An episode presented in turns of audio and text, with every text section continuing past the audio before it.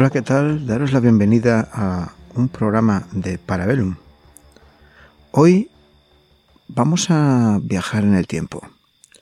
Vamos a entrar en cierto despacho del alto mando de la Armada japonesa un día cualquiera que no vamos a revelar del año de 1941.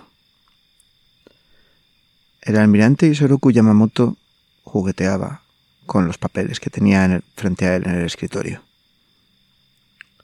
Iba fumando, uno tras otro, cigarrillo tras cigarrillo, y meditando sobre lo que tenía ante él.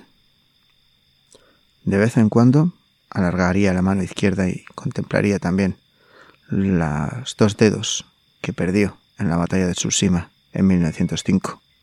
Aquella guerra contra los rusos, cuando todo parecía mucho más sencillo y la guerra era una cuestión de enfrentarse al enemigo simplemente en campo abierto a cara descubierta. Ahora eran otros tiempos. La cosa había cambiado mucho y más que iba a cambiar. Hacía ya mucho tiempo que Japón, tras la enorme modernización que había supuesto el periodo Meiji, había intentado colocarse en paridad con las otras potencias que había en aquel momento en el mundo. Aspiraba a ser la potencia dominante en Asia. Para poder hacer lo mismo que europeos y norteamericanos estaban haciendo por todo el mundo, era necesario imponerse con la fuerza y tener una industria lo bastante potente como para sostener una economía que permitiera poder llevar a cabo todos los proyectos que implicaban una colonización y una absorción de otros territorios, de otros países, de otras economías. Y claro, el camino más lógico, aparte del dédalo de islas que rodeaba Japón y que podían prestar mm, algún que otro servicio, pero eran de un interés limitado, eh, se trataba, pues, de China. China, el, gran imperio que había ido cayendo a lo largo de todo el siglo XIX en la anarquía y el caos, con distintas rebeliones, que había sido derrotado por las potencias occidentales en, en varias ocasiones y que era ahora una sombra de lo que había sido, pues ofrecía una gran ocasión para alguien que quisiera apoderarse de parte de sus riquezas. Tras la guerra contra la rebelión de los boxers, la guerra chino-japonesa y la guerra que habían mantenido con los rusos, Japón se había asegurado un terreno bastante importante y grande, rico en recursos naturales y pobre en población, que era Manchuria. Manchuria no pertenecía directamente a Japón, pero Japón tenía derecho a toda una serie de enclaves eh, y también a la explotación de lo que se llamaba el ferrocarril del sur de Manchuria, a través de una compañía que bueno, tenía nombre precisamente de eso, Compañía del Ferrocarril del Sur de Manchuria, la Minami Mansu Tetsudo Kabushi Gaisha, a la que todos conocían abreviadamente como Mantetsu. La Mantetsu empezó extendiendo las líneas ferroviarias a lo largo de las distintas poblaciones de Manchuria, asegurándose el transporte de personas y mercancías por todo el territorio. Aquello requería unas inversiones muy grandes que atrajeron a grandes capitales. La industria japonesa, los grandes capitanes de la empresa del país del sol naciente empezaron a fijarse en esa oportunidad que se abría. La Mantetsu fue recibiendo inversiones millonarias y, dado que en realidad no tenía ningún tipo de freno allí en Manchuria, Manchuria había quedado como una especie de tierra de nadie en la que el, señor de la guerra, el viejo mariscal, Zanciolín, estaba simplemente haciendo su voluntad. Y el gobierno central de China no tenía mucho que decir. El control absoluto de la economía estaba en manos de la Mantetsu. Y pues hacía y deshacía a su antojo.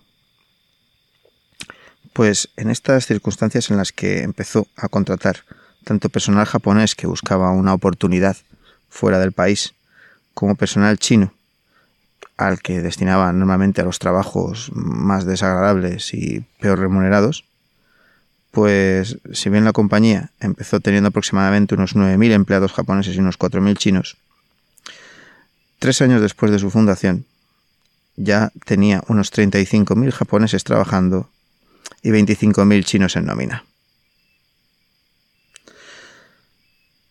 Esta compañía fue extendiendo por Manchuria, al norte de China y Corea, las líneas de ferrocarril y controlando totalmente el desarrollo industrial y económico del área. Era una zona que había quedado un poco abandonada siempre. Eh, se había considerado que era una especie de reserva espiritual por parte de la dinastía reinante en China, de los Qing, que eran originarios de allí de Manchuria y que querían conservar su tierra original tal y como había sido siempre, con lo cual el atraso, la despoblación y la pobreza eran enormes. Y había un montón de territorio por explorar y grandes recursos minerales que eran aprovechables. Aparte, se establecía allí la conexión con los grandes negocios que podían ofrecer el comercio con Rusia, que en ese momento ya era la Unión Soviética, y con China, aparte de Corea. Con lo cual, la Mantetsu empezó a hacerse con el control de algo más que de las comunicaciones de Manchuria poco a poco este monstruo fue creciendo y se había convertido en la empresa más poderosa de todo Japón. Se calcula que aproximadamente una cuarta parte de los impuestos que cobraba el gobierno japonés procedían de la mantetsu, del gravamen sobre sus actividades económicas.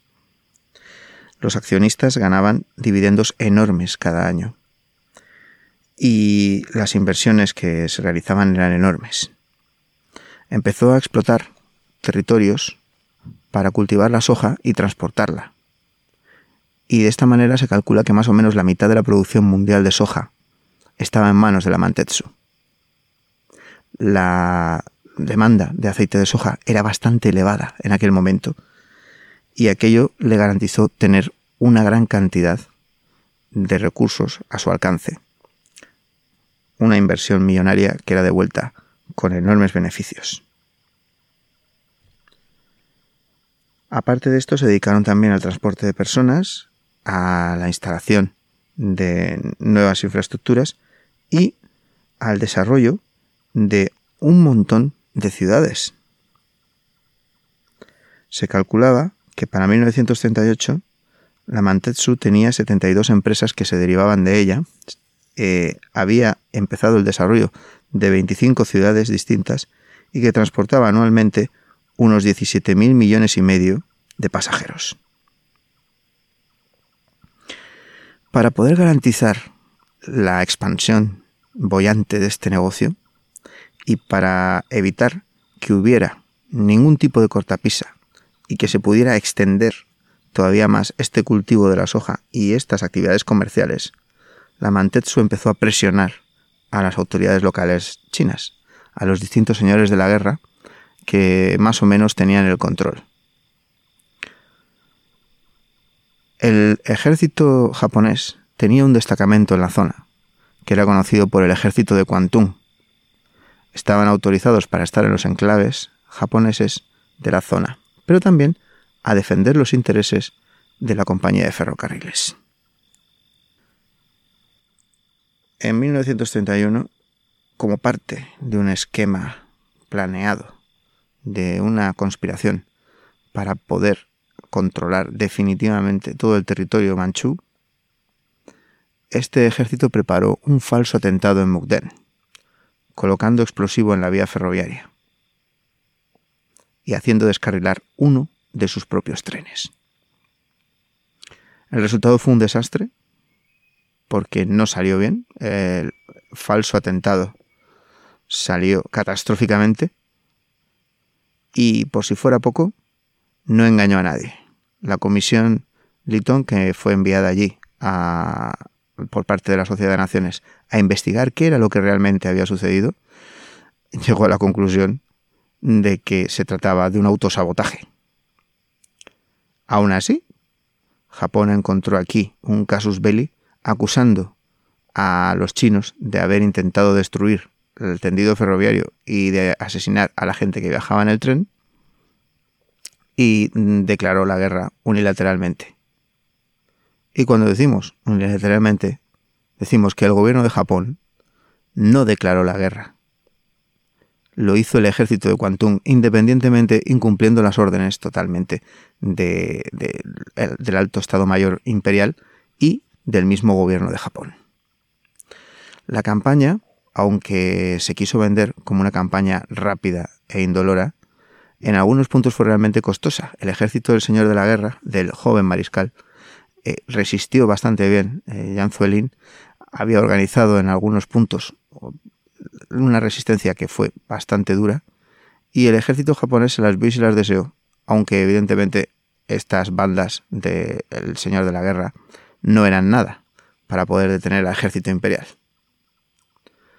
Finalmente, Manchuria quedó en manos japonesas y, amparados bajo el poder económico y político de la Mantetsu, concedieron el estatus de nación títere a esta nueva adquisición, a la que se llamó Imperio de Manchukuo, que fue puesto bajo el aparente mando del que había sido el último emperador de China, de Goro Puyi. Este aceptó el cargo y se convirtió en el emperador de este estado de opereta.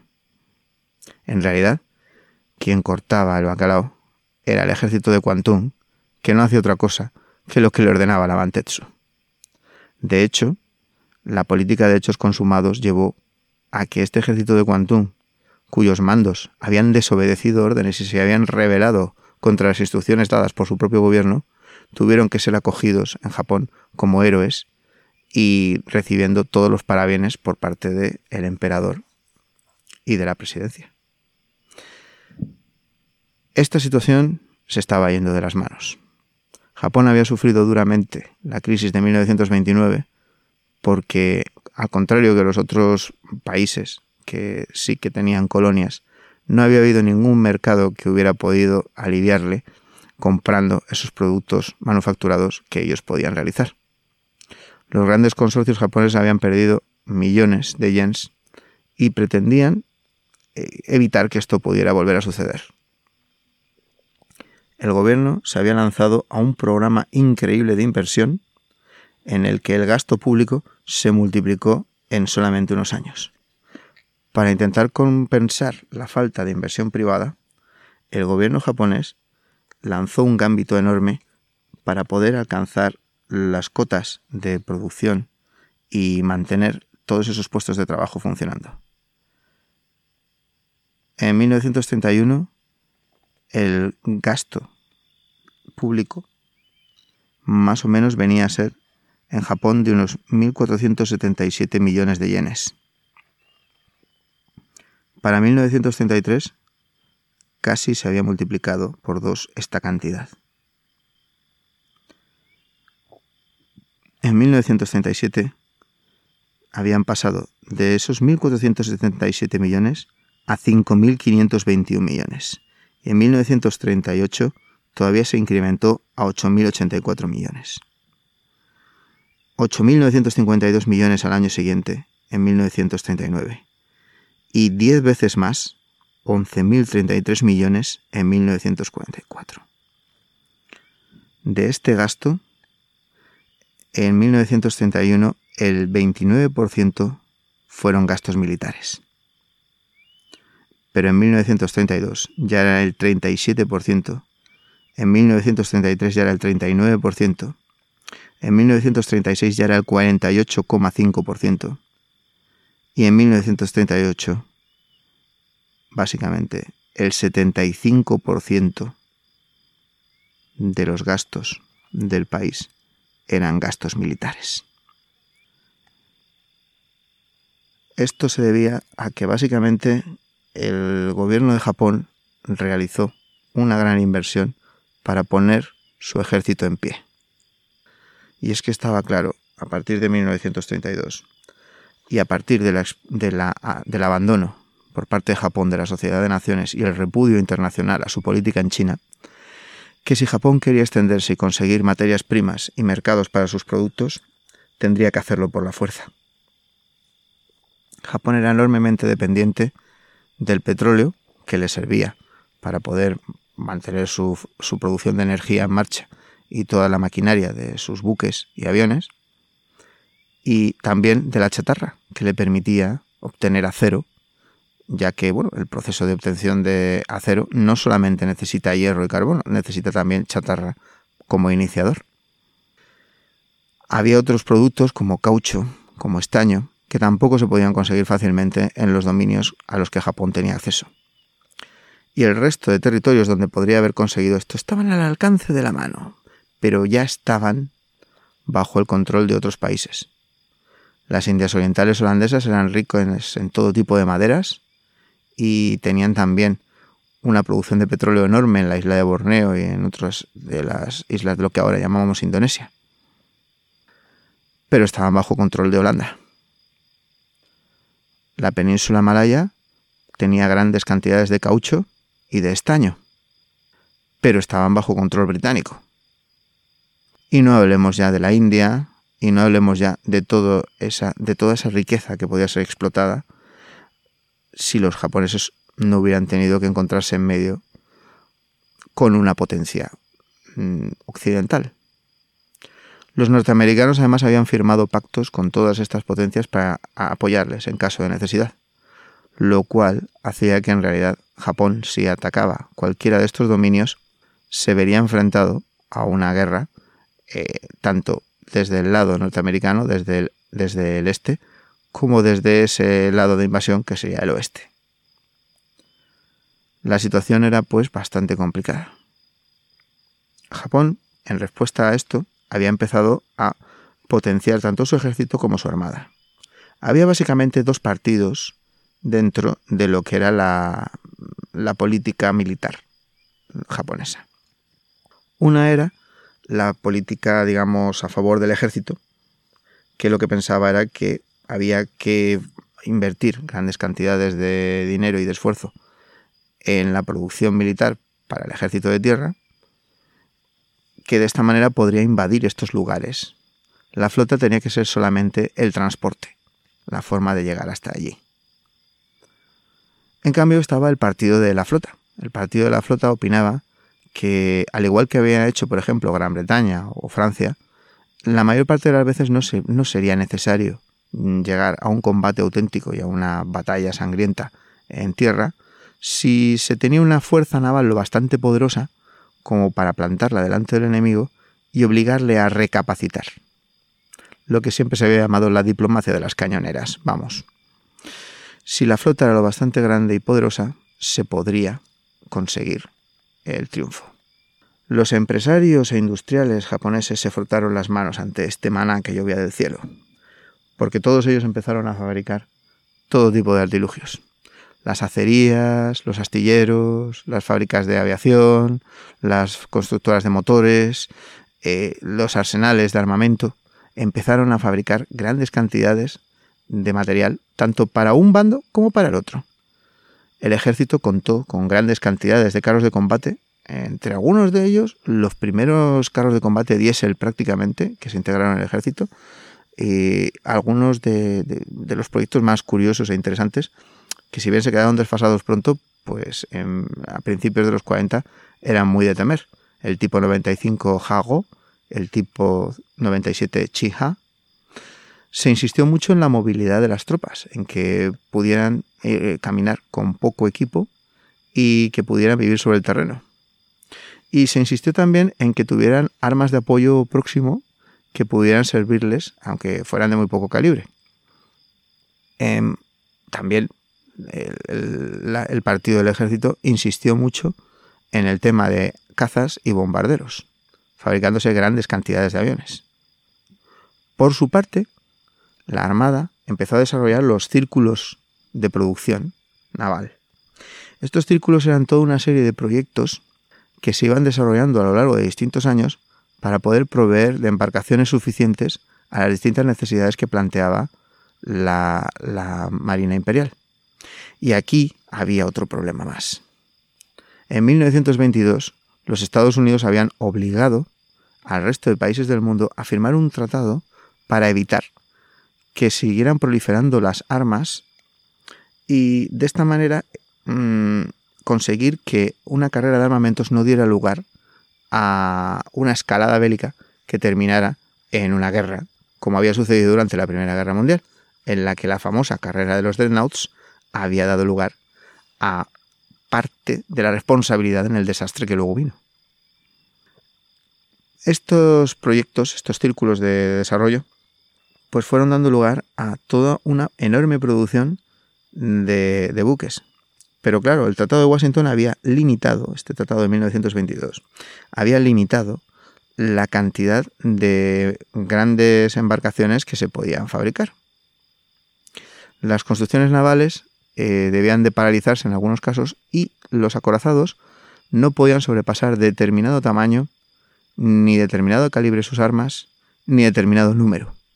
El resto de unidades, lo que serían los cruceros, eh, tanto pesados como ligeros o cruceros de batalla, y destructores y submarinos, tenían un tonelaje también asignado que tampoco se podía sobrepasar y que estaba relacionado con la cantidad de acorazados que se tuvieran. De esta manera, pues se consagraba todavía al acorazado como el, rey de los mares y también pues se intentaba mm, limitar el tamaño de las flotas.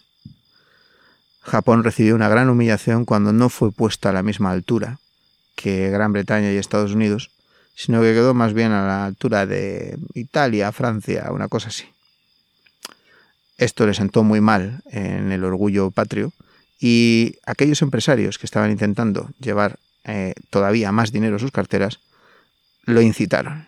Empezaron a mover el ánimo patriótico para intentar conseguir mm, más contratos, más trabajo, más carga laboral, más beneficios.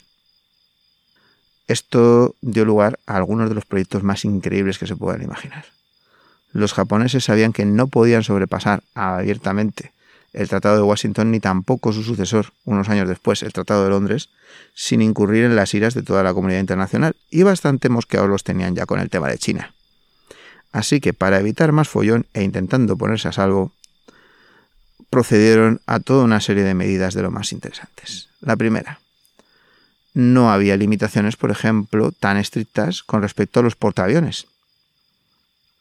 Así que si bien pues sus proyectos de acorazados tenían que quedar aparcados y sus proyectos de crucero quedaban limitados en tamaño. Parte de la flota hubo que desmantelarla para poder fabricar buques nuevos y que el tonelaje no se pasara de lo que estipulaba el tratado. La verdad es que portaaviones pues era mucho más viable.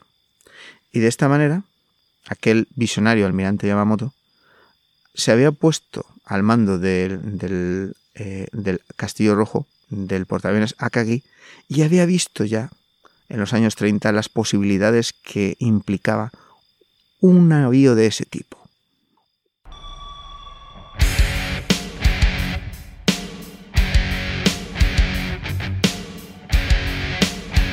Para la semana del 14 al 20 de septiembre en la factoría Casus Belli, lunes 14 en Spotify, Japón, de Manchuria a Pearl Harbor un programa de Antonio Gómez donde explica las causas del imperio para declarar la guerra a Estados Unidos y todos los intereses que tenía el sector industrial en este confrontamiento.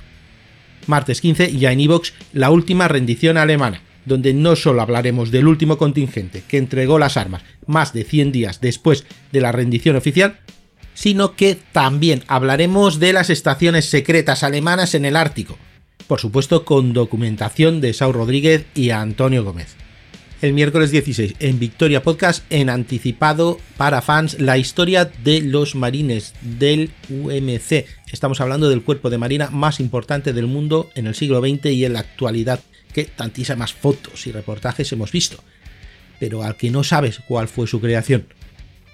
Y también el mismo día en abierto Pikingo, guerreros, piratas, escuderas y descubridores, por parte de la doctora Irene García Losquiño, doctora en estudios escandinavos.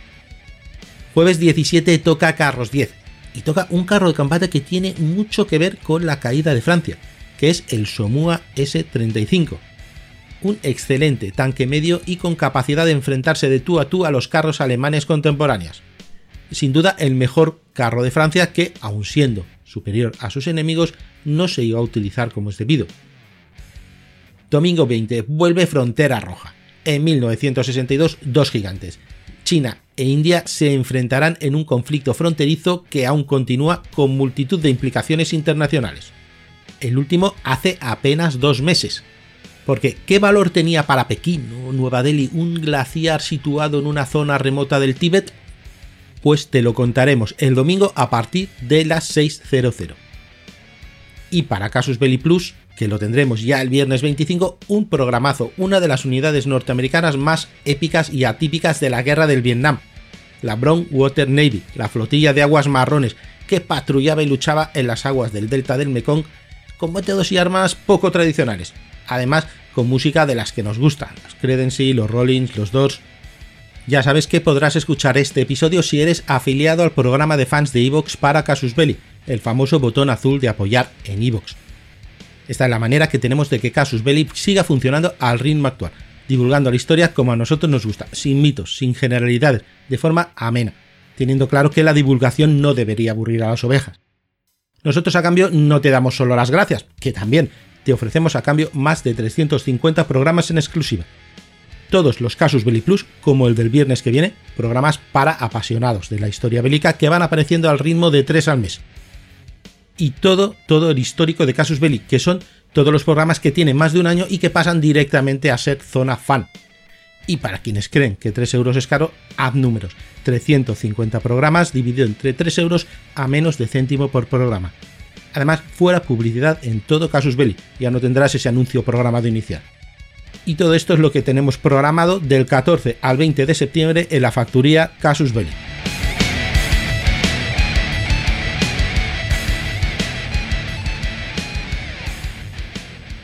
Yamamoto mm, vio que el futuro andaba por aquí, no por los acorazados. Y se dio cuenta de que si bien el gobierno de, Japón, en realidad el Estado Mayor, siempre había buscado esa gran batalla decisiva que se daría en caso de que los norteamericanos atacaran, pues más o menos al norte de Filipinas, la zona de las Islas Ryukyu, eh, lo que podrían conseguir sería, mediante la aviación naval, ir destruyendo esa enorme flota norteamericana que les acecharía y luego ya llegar a ese combate decisivo, si era necesario, con unas fuerzas enemigas ya muy por debajo de su estándar original. Esto es importante porque tengamos en cuenta que aunque habían hecho un montón de juegos de guerra y habían probado múltiples variantes en batallas ficticias para intentar derrotar a la potente flota norteamericana, con el, plan que tenían concebido en un principio, nunca la flota japonesa había conseguido imponerse sobre los norteamericanos. Este plan de Yamamoto ofrecía una novedad. Por otro lado, Yamamoto mm, había intentado, desde, su desde, sus distintos puestos, eh, algunos de los cuales pues, había llegado a ser incluso ministro de Marina, pues evitar que Japón se alineara con el resto de países del eje. Él consideraba que unirse a Alemania e Italia era absolutamente contraproducente y que no tenía nada de beneficioso para los intereses de Japón. Pensaba y, consideraba, junto con muchos de, los miembros del partido de la Marina, que aquello era eh, meterse en un lío para defender unos intereses que pillaban muy lejos de Japón y que Japón se tenía que concentrar en el teatro que tenía delante. Esto fue muy mal recibido por los miembros del partido del ejército que lo tacharon de cobarde. Esto ocasionó una lluvia de cartas amenazadoras, de eh, avisos de muerte, que el Kempeitai, la policía secreta militar, lo mantuviera bajo vigilancia con la excusa de escoltarlo y también por lo visto varios intentos de asesinato. No olvidemos que en 1939 había habido un intento de golpe de Estado en el que varios ministros fueron asesinados por ser considerados demasiado cobardes y poco patrióticos. Yamamoto no era poco patriótico, era muy realista. Él estaba convencido de que la potencia industrial de Japón no podía competir de ninguna manera con la potencia industrial de Estados Unidos. Él había sido visitante en la Academia Naval, había estado dos veces como agregado en la Embajada de los Estados Unidos y eh, sabía perfectamente cómo en cuestión de muy poco tiempo toda esa enorme potencia industrial podía reconvertirse en una industria de guerra y dar lugar a un leviatán imparable que acabaría con Japón de una manera rápida y terrible. Seguramente, mientras reflexionaba en todo esto, conocedor de todos estos hechos, contempló las hojas de nuevo, con los distintos planes que habían ido desplegando su Estado Mayor, en particular el capitán de corbeta Mitsuo Fuchida. Aquello mmm, planteaba toda una serie de inconvenientes. Su plan, ese plan, le obligaba a arriesgarlo todo en una sola jugada. Él, que era un jugador empedernido, estaba acostumbrado a ello. Había perdido grandes cantidades de dinero en las mesas, pero sabía que llegado el momento se acababan los faroles y había que tirar para adelante. Un informe interno del Estado Mayor de la Armada le comunicó lo que él ya temía. En 1937, después de toda una serie de incidentes provocados por los japoneses en la frontera con China, se había dado lugar a lo que se llamó luego el incidente de Marco Polo, que acabó con una declaración de guerra en toda regla contra el gobierno de China de Chiang Kai-shek. Los japoneses habían conseguido tomar Shanghái después de una sangrientísima batalla e incluso derrotar a los chinos en varios combates a lo largo de la Gran Muralla, cruzar y luego tomar incluso la ciudad de Nankín, la capital de China en ese momento. El gobierno había tenido que retirarse, el gobierno de China había establecido una nueva capital en Chongqing y los chinos pues, parecían abocados a la destrucción. Su industria de guerra era casi inexistente. Habían perdido la mayor parte de la costa por la cual le llegaban los suministros que podían malamente adquirir a otros países. Y parecía cuestión de tiempo. Pero sin embargo, los chinos, durante los meses siguientes, se habían repuesto. Las pérdidas japonesas habían sido mucho más grandes de lo que se quería reconocer.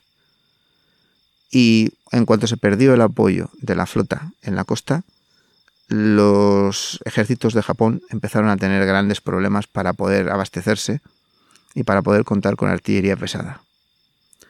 Si bien tenían prácticamente el control del aire indisputado, y si bien pues eh, los chinos andaban muy escasos de todo tipo de material de guerra e incluso de material normal, básicamente los, los japoneses no estaban ganando la guerra. Aunque tomaran grandes cantidades de terreno, muchas veces tenían que volver a retirarse. Y en 1940 una serie de ofensivas que llevaron a cabo los chinos de una manera insospechada y tremenda, en parte gracias al material alemán y a los asesores alemanes que habían estado entrenando al ejército,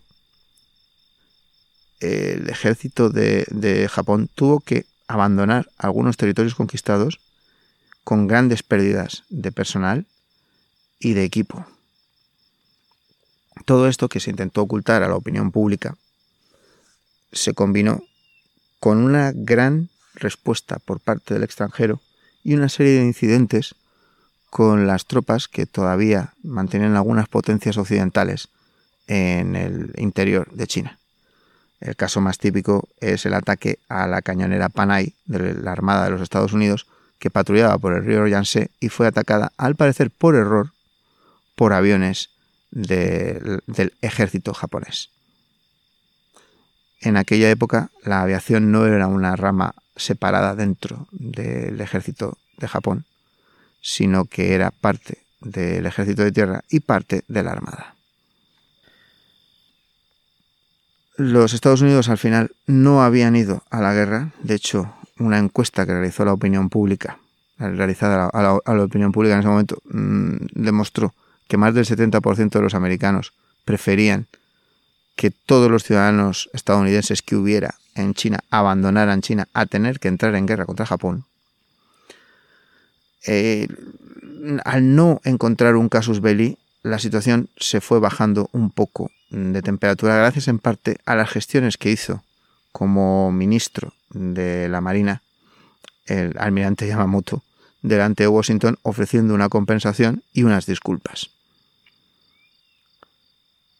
Esta, mm, esta actuación y otras más que había habido, así como la difusión de las horribles atrocidades que estaban cometiendo las tropas japonesas con la población china y con los prisioneros de guerra, dieron lugar a una presión internacional enorme que desembocó en un embargo por parte de Estados Unidos y de todos los otros países de la zona contra Japón. El embargo incluía petróleo y chatarra, dos de los materiales necesarios, vitales e imprescindibles para poder mantener en funcionamiento la industria. Y naturalmente los capitanes de la industria empezaron a vocear guerra. El informe secreto que estaba hojeando, realizado por las oficinas del Estado Mayor de la Armada, indicaban que con las reservas actuales de petróleo, la Marina tenía menos de un año de autonomía. Pronto los buques tendrían que quedar amarrados en puerto sin poder navegar. Esa potentísima armada, que había costado tanto construir, que había sido la inversión definitiva del gobierno de Japón, esa armada que todavía tenía aquellos proyectos secretos, como por ejemplo los submarinos gigantescos portaaviones, o aquella, aquellos mm, portaeronaves de cubierta blindada, o también el Yamato y el Musashi, los acorazados más monstruosos jamás construidos, que estaban en secreto realizándose bajo unos biombos gigantescos que ocultaban esa superestructura, que luego va a dar tanto que hablar, el Yamato, el Musashi, esos tremendos, hermosísimos y terribles monstruos de la guerra, todo eso iba a quedar sin poder ponerse en marcha. Esos portaaviones con esa flotilla aérea número uno entrenada pasito a pasito por Minoru Genda, por Mitsuo Fuchida y por muchos otros oficiales navales que habían llevado la excelencia al máximo en aquellos pilotos, no podrían volar. La undécima flotilla aérea, que sería la que apoyaría a la Armada desde bases en tierra, también quedaría inerme en tierra sin poder despegar. La situación era desesperada y había que tomar alguna, alguna opción rápidamente.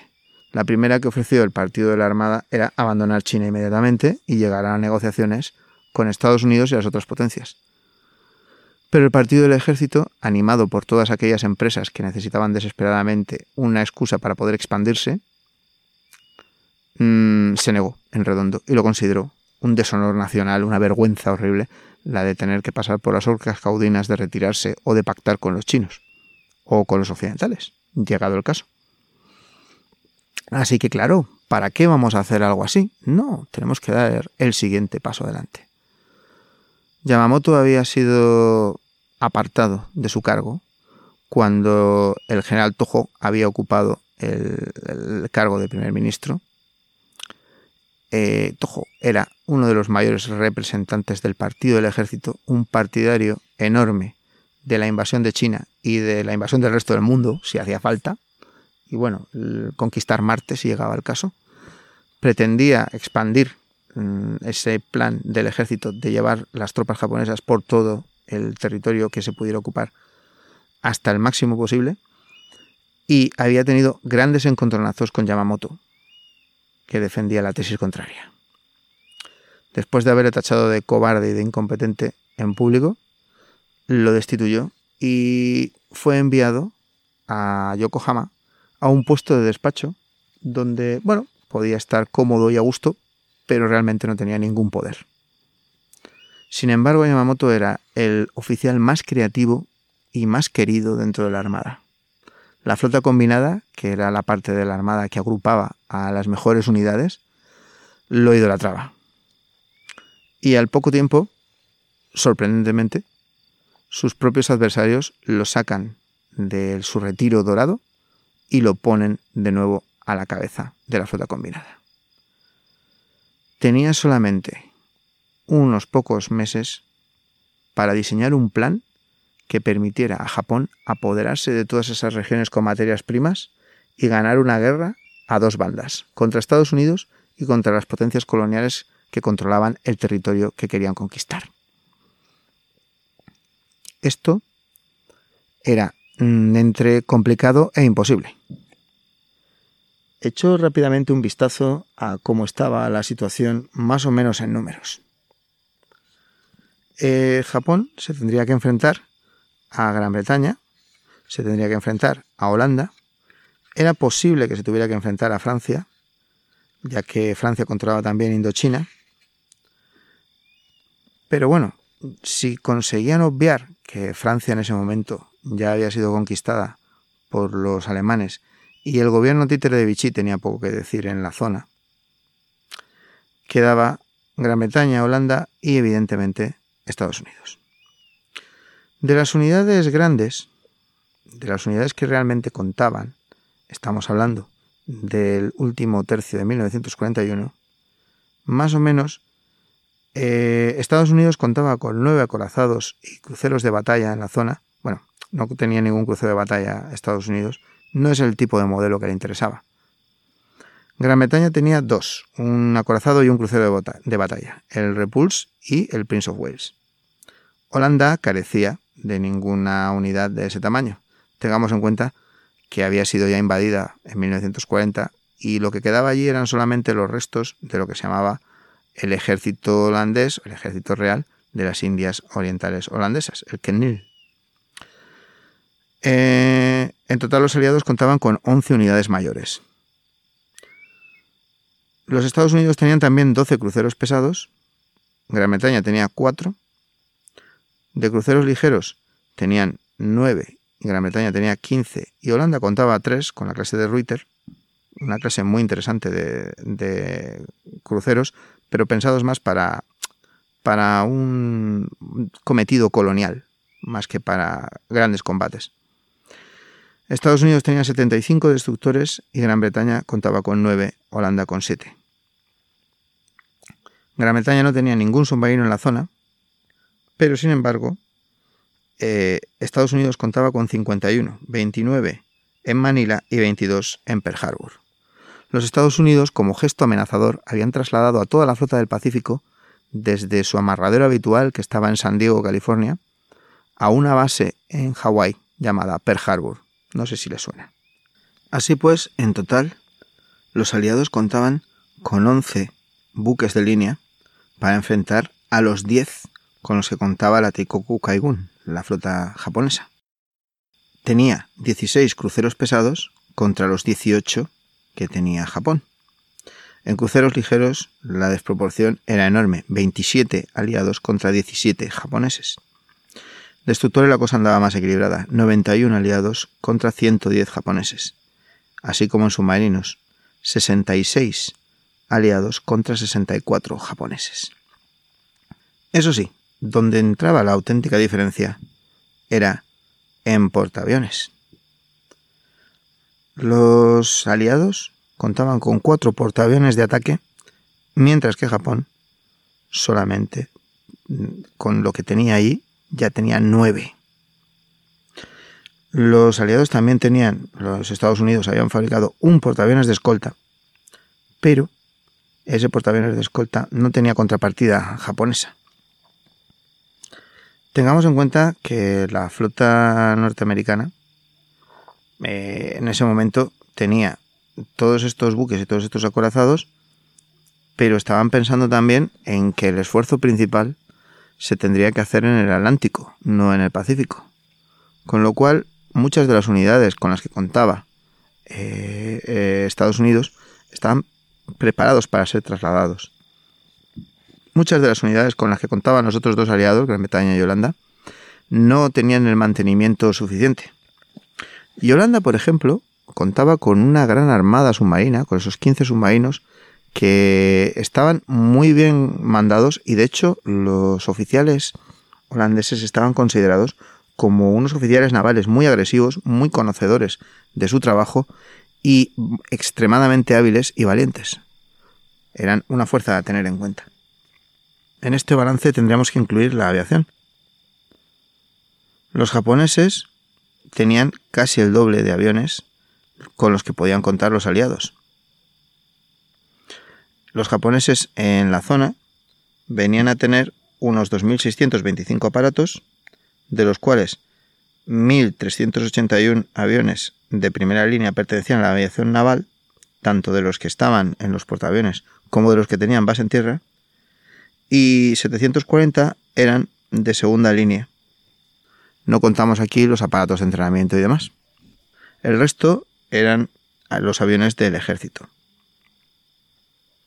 Los japoneses habían llevado un plan de adiestramiento extremo de la armada y habían convertido a sus pilotos sobre todo en y a los bueno y también a los mandos de los destructores y unidades menores en auténticos mm, lobos de mar, en auténticos máquinas que eran una élite absoluta y que funcionaban con una capacidad y con una audacia muy superiores a lo que los aliados en un principio podían esperar. De hecho, los aliados consideraban que, bueno, Japón básicamente estaba todavía en la Edad Media en cuanto a aviación y que solamente tenían algunos biplanos. No sabían que el Cero, el Oscar y otros tantos modelos de aviones absolutamente alucinantes estaban ya en línea y preparados para darle la sorpresa de su vida. Los japoneses además habían estado pensando en diversas formas de llevar a cabo la batalla que ellos suponían que les permitiría, mientras destruían a, la flota norteamericana para evitar que les atacara por un lado, conquistar por el otro los territorios que realmente necesitaban y ambicionaban. Pero esto, claro, nos lleva al problema de cómo se realiza esta batalla cuando tienes que abarcar un territorio tan gigantesco como es todo el Océano Pacífico. Yamamoto lo tenía bien claro. Había que realizar un solo golpe demoledor y destructor contra el enemigo potencial, contra Estados Unidos, y evitar que su flota estuviese disponible en un futuro inmediato. Y luego volverse rápidamente contra las otras flotas de las otras potencias occidentales y destruirlas para tomar el territorio. Este plan, que básicamente es una jugada de cartas, un gambito a la, grande, una, un, un envido a, a grandes, pues no gustó en un primer momento a la Junta de Jefes de Estado Mayor. Se rechazó. Yamamoto advirtió, es imposible que ganemos o que por lo menos hagamos daño de otra manera. Tenemos que atacar así. Y amenazó con dimitir si no se aceptaba el plan. Evidentemente, si no me quieren aceptar los planes, ¿para qué me querrán aquí de jefe? Finalmente se aceptó a regañadientes el proyecto y se planificó hasta el último detalle. ¿Iba a salir esto bien? ¿Iba a salir esto mal? Ahí era cuando los dados estaban sobre el tapete. La jugada estaba a punto de lanzarse. Tenemos un montón de programas realizados sobre cómo continúa la historia, sobre la saga del Pacífico, en el que contamos desde cómo fue la guerra chino-japonesa, su comienzo y su desarrollo, hasta el ataque de Pearl Harbor y, bueno, cómo se fue desarrollando toda esta tremenda guerra, todo este tremendo conflicto. Ahí también pues podremos, podréis encontrar en nuestro canal, en iVoox, pues toda suerte de programas sobre los distintos aparatos aéreos, de los distintos barcos y muchísimas batallas que se realizaron en este teatro de operaciones. Eh, también, por ejemplo, si tenéis curiosidad, podréis encontrar sobre lo que fue este Tratado de Washington, sobre lo que significó la carrera de los dreadnoughts y sobre los distintos tipos de buque que existen. Os esperamos, si este programa os ha despertado la curiosidad y os ha parecido interesante, os esperamos allí en nuestro canal de Casus Belli.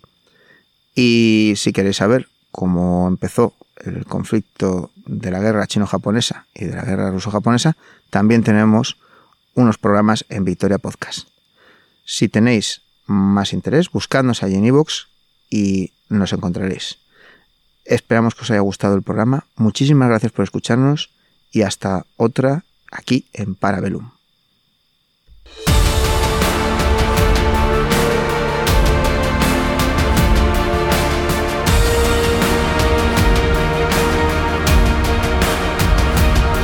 Esto ha sido todo por hoy en Parabellum, un programa de la factoría Casus Belli.